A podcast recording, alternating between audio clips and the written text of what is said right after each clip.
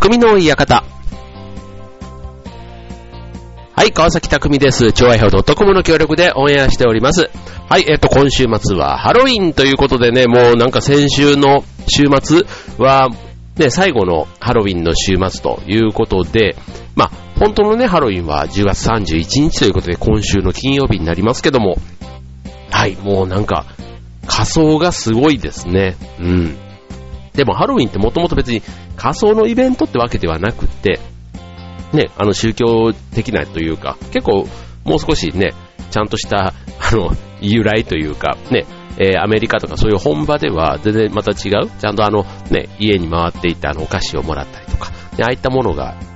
まあ、風習というかな、うん、ありますけども、まあ、日本はね、もう、なんか仮装をするイベントっていうか、うん、非日常、その変身願望を叶える日というか、うん。なんかそんな感じで定着している感じはありますね。うん。でもあの、色合いが、こう、オレンジっていう色合いと、まあ、オレンジと黒というか、ちょっと大人びた感じ、ね、オレンジ、紫、黒みたいな。で、そういった色合いが、またね、クリスマスのあの、赤と、ね、緑の定番のカラーと違って、ちょっと秋めいた感じが、ね、こうすごく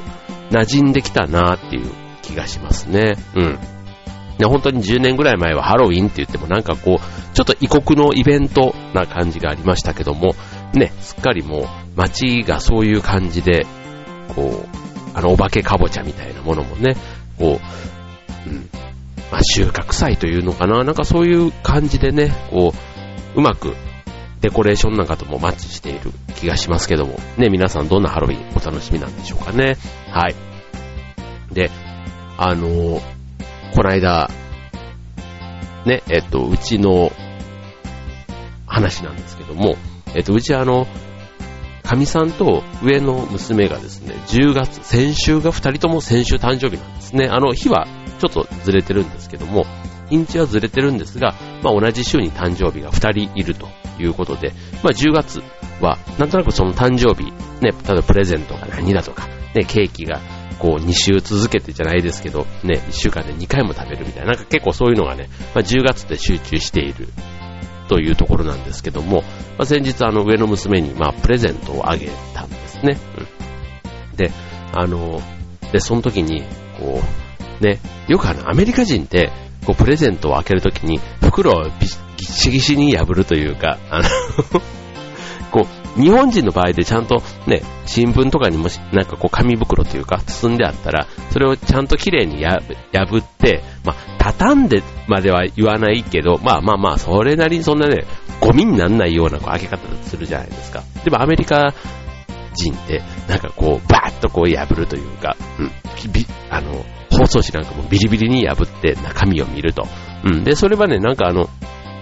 中身を早く見たいっていうのを、相手に伝えて、その嬉しさを伝える表現の一つということなんですね。うん。だからその袋をね、ゆっくり開けてると中身までたどり着くのにちょっと時間がかかるわけじゃないですか。で、そうするとね、それよりはもう袋なんてね、二の次で早く中身を見たい、それだけ私は嬉しいっていうね、その表現の仕方がね、アメリカということで、うん、なるほどなぁなんて思ったら、我が家でもそれがね、あってですね、うちの上の娘はね、ほんとね、もう日本人にはないだろうっていうぐらいね、もう紙をね、もうぐしゃぐしゃに破ってというか。はい、開けていました。去年までこんな開け方してたっけなっていうか、あんまり自分の周りでそういう開け方をする人がいなかったんで、ちょっと、えって驚いたんですけども、あの、なんだろう、こう、自分の、こう、スタイルと違うことも、まあ、今上は中2なんですけども、こう、全部、ね、ちょっと変とかっていうのもちょっと違うなって最近は思っててですね、例えばあの、ね、えー、食事の時のマナーだとか、ね、なんかそういうあの、世間一般のマナーは、そうは言ってもちゃんとね、まあ、あの、それはそれとして教えるというか、ね、それも親の役割なのかななんて思いつつ、うん、まあ、さっきのね、破り方みたいなところになってくると、マナーというか個性をね、潰さないようにしないとダメかななんて思って、もうそれはね、一緒になってなんか、こんな破り方するやつがって言って、まあ、笑ってたんですけども、うん、まあでもそれだけね、彼女が言うには、うん、ほんと早く見たかったからっていうね、もうまさにアメリカ人の発想なんですよね。うん、まあ別に、うちが全くね、アメリカとの接点は特にない、ね、純日本、純和風な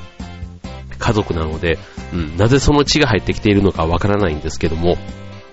うん、ただね、その、ぐしゃぐしゃに開けてるのが決して嫌な感じがしなかったっていうね、ちょっと自分の中でも一つ、ちょっと一皮むける、そんな体験だったような気がしています。はい、ということでね、あの、まあそういうね、個性というか、ね、えー、女性から見た男性で、こう、個性で終わるとこと、なんかそれがね、個性がキラリと光ってプラスに見えれば、うん、それはね、その人の印象って随分良くなるわけじゃないですか。うん。で、えっと、今日は、えー、女性から見た、えー、金持ち出世しそうな男の特徴みたいな、そんな、えー、なんて言ったらいいんだろう、こういうのって。えー、ね。まあ、例えばあの、ね、金持ち出世しそうなっていうと、ね、例えば持ってるものだとかね、そういうもので、とか、あとはその人の持ってるオーラというか、うん、人の引き付け方とか、ね、そういったところがなんとなくあの、ね、こう、見てると、あ、この人すごいなって思うような人ってやっぱり一人や二人いるじゃないですか。うん。で、それがね、また女性の目から見た時の見え方っていうところがね、ちょっと男性必聴な今日のテーマでございます。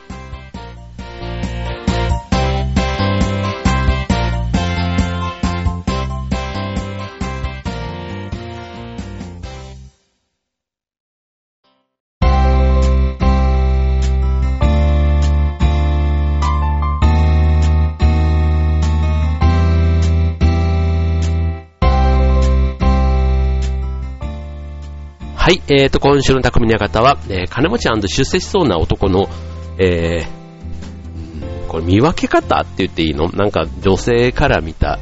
女性はこういうところを見ると、この人は金持ちだなとか、この人は出世しそうだなって思いますよっていう、そんなところの話です。はい。ということで、えー、まあ、特に、ね、別に見栄を張るということではなくて、うん、まあ、ちょっとね、えー、ある意味ありのまま、別にあの、背伸びをする、しましょうってことでもないんですが、うん。せっかくね、えー、そういう要素があるんだったら、あんまり自分からね、その魅力を消すようなことはせずに、まあ、さりげなくアピールする。ね、日本って結構さりげなくっていうのがやっぱり大事ですよね。うん。まあ、さっきね、ちょっとプレゼントの開け方の話も、あの、全然さりげなくではないんですけど、それもね、一つね、キャラというか個性になっていれば、十分、あの、面白かったなっていうので、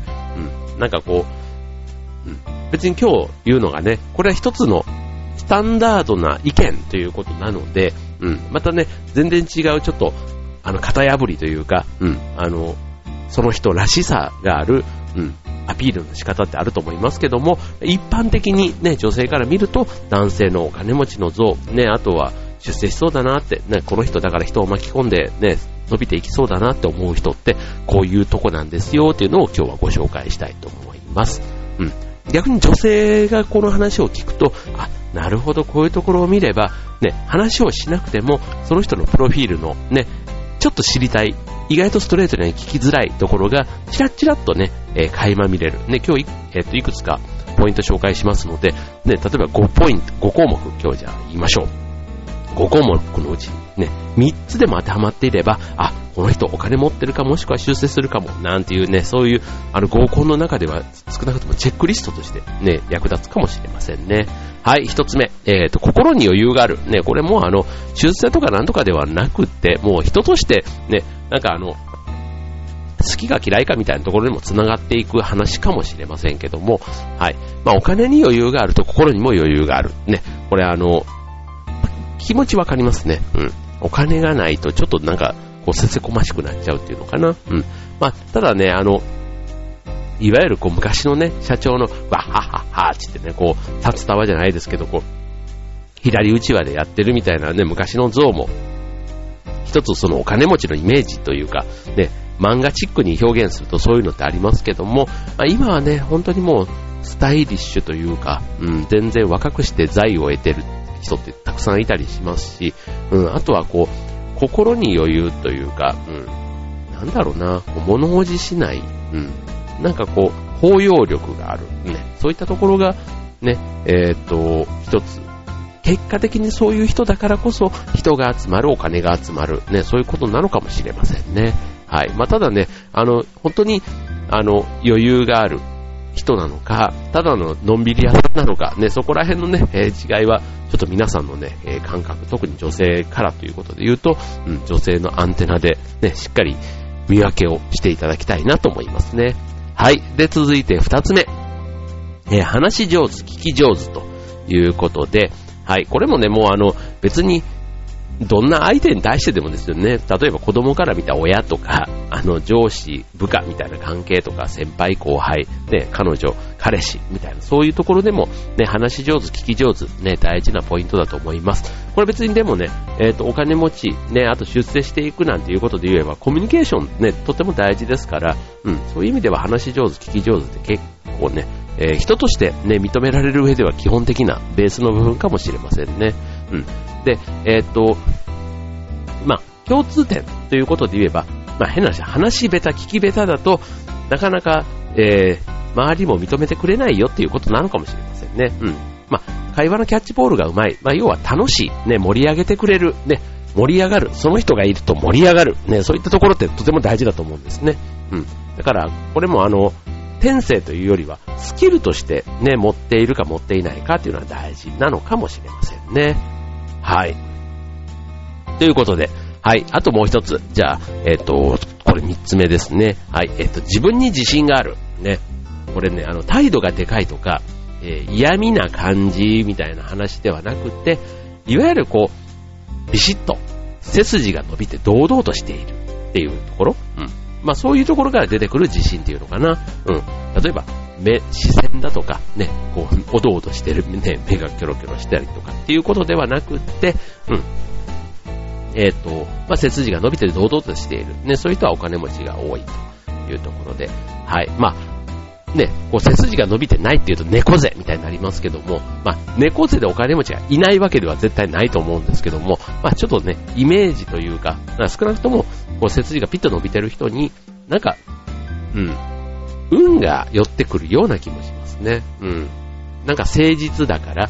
例えば相談事なんかも、背筋が曲がっている猫背な人と背筋が伸びている人、ね、どっちにするって言えば全く同じ条件だったら背筋が伸びてる人になんかしたくなるっていうのはもうこれはね、主観ですよね。うん。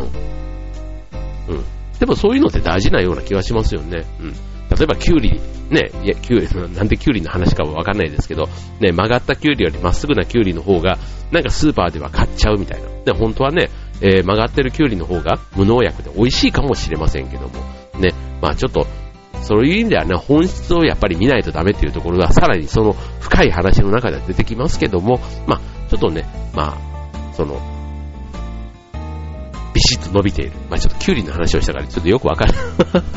よくわかんなくなっちゃいましたけども、はい、えっ、ー、と、自分に自信があるというところも、まあ、えー、ポイントの一つということで、えっ、ー、と、三つ、心に余裕がある、話し上手、聞き上手、で、そして、えー、自分に自信を持っている、まずこんな三つ、え前半でご紹介いたしました。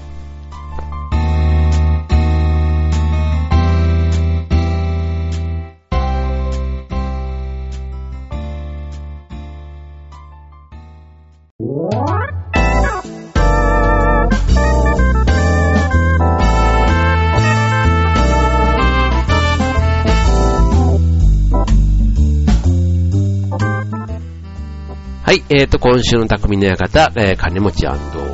ー、出世しそうな男の特徴ということで、だんだんなんか、タイトルが見分けるから男の特徴みたいになってきて、なんかこう、ですけども、はい。まあ男性はね、そういうところ女性が見てるんだよと。女性からしてみたら、えー、男性を見るときに、ね、こんな、ね、合コンの時なんかに、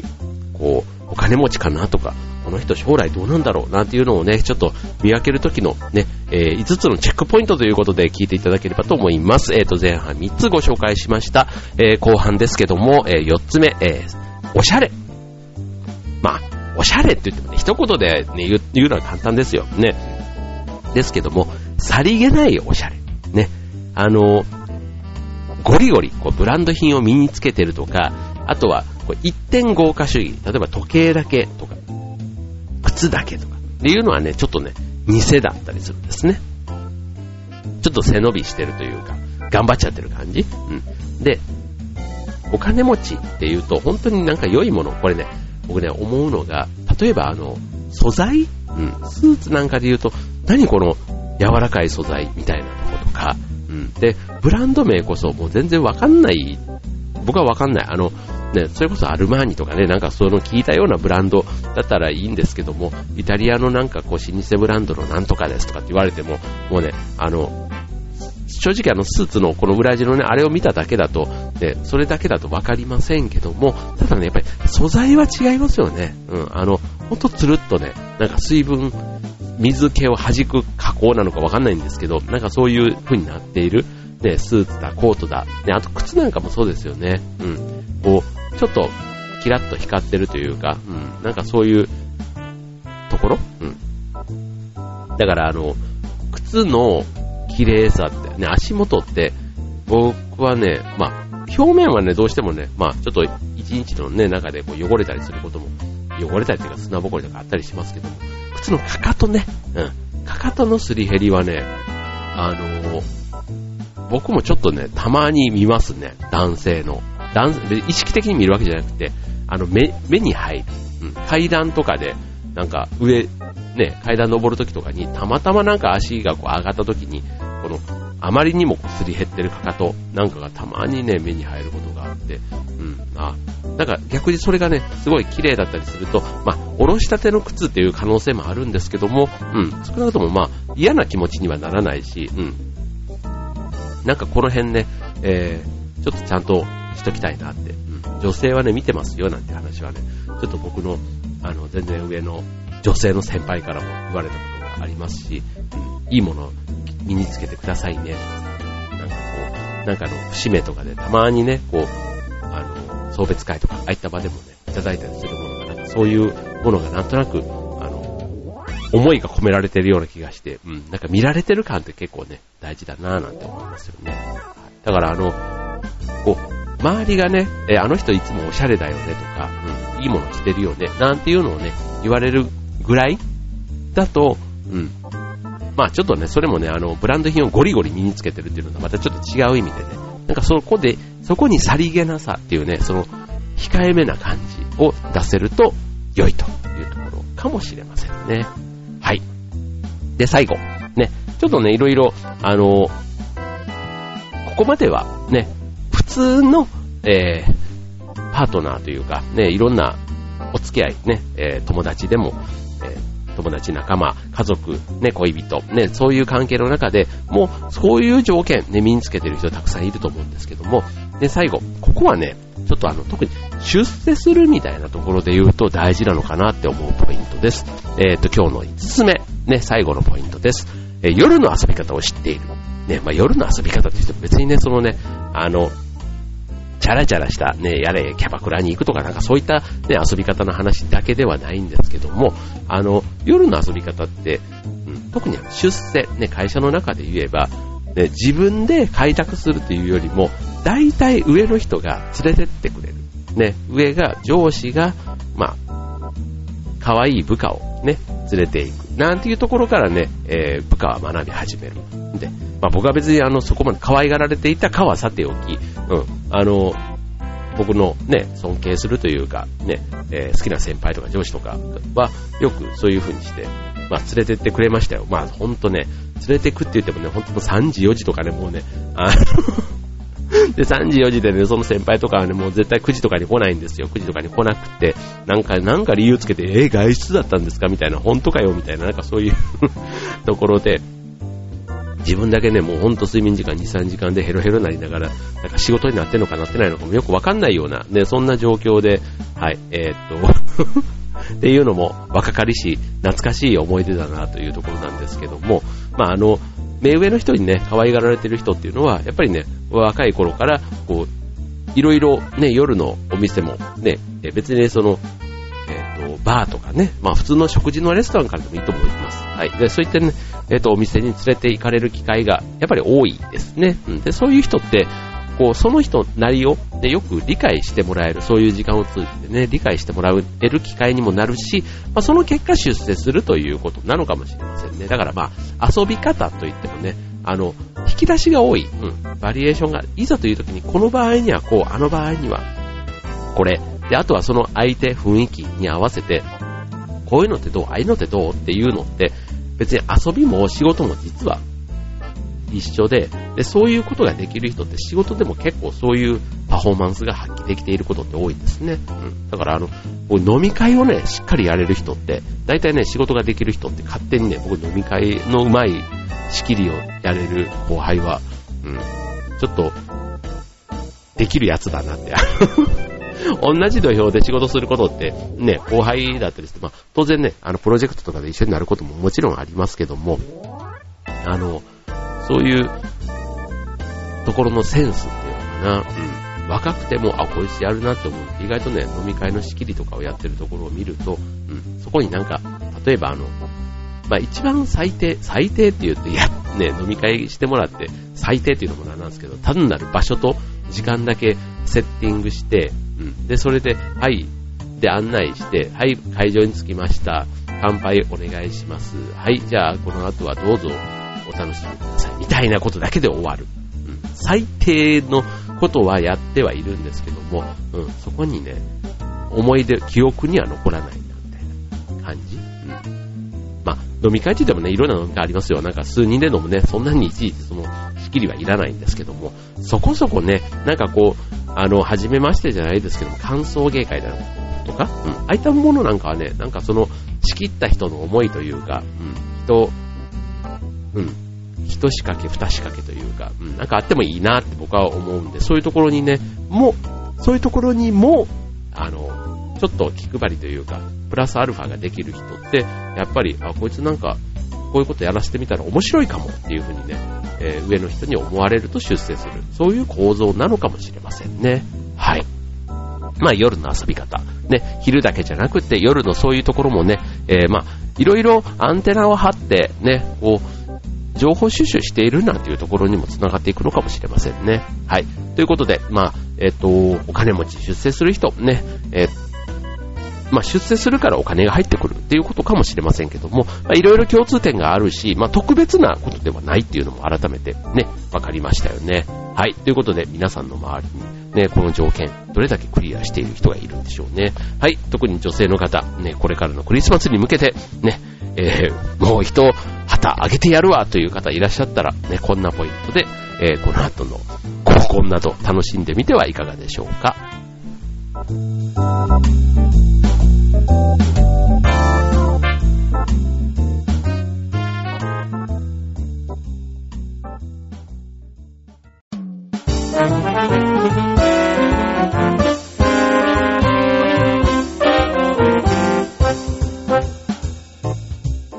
はい、えっ、ー、と、今週の匠の館、えっ、ー、と、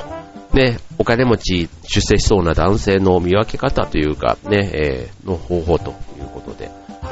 まあ、今週で10月も終わりますので、ね、来月からは11月、ね、もうジングルベルクリスマスというところで、ね、なんかクリスマスのそういうポスターじゃないですけども、クリスマスなんとかのイベントとかね、なんかそういった募集なんかもそろそろね、ちらほら見かけるようになりました。ね、あとはもうね、夜になるとすっかりね、肌寒い、ね、コートなんかもちょっと1枚ね、薄手のものは欲しいなぁなんて思う、そんな季節にもなってきました。ね、えっと、で、冬はね、やっぱりね、食事が今度ね、こう、あったかいものがすごくこう、ほっこりするというか、ね、優しい気持ちになる、そんな時期でもありますので、はい、まあ冬は冬、ね、これからのね、寒くなる時期も、ね、それはそれで楽しいこといっぱいあるなぁなんて思いますし、はい。まあ、なんだろう、うーんと、ね、こう、行楽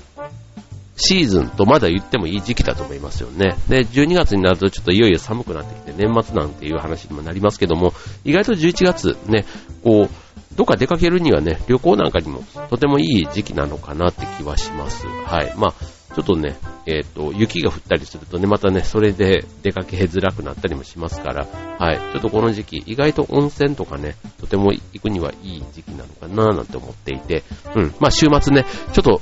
時間が取れれば本当、そんなに遠くなくてもいいんだけども、ね、ちょっと家じゃないところで少しこうゆっくり過ごしてみたいななんていうのをね、最近ちょっと思っています。はい。はい、ということで、えー、っと、ね、今日ちょっと自分でそのお金持ち出世する人みたいなこと言うと、ちょっと自分と照らし合わせてもうなんかね、あの勢いよく喋ってはいましたけども、はい、ちょっと自分磨きにもね、これから してみたいなと思った、えー、そんな川崎匠でございました。ということで、えー、今週の匠の方、ここまで。バイバーイ。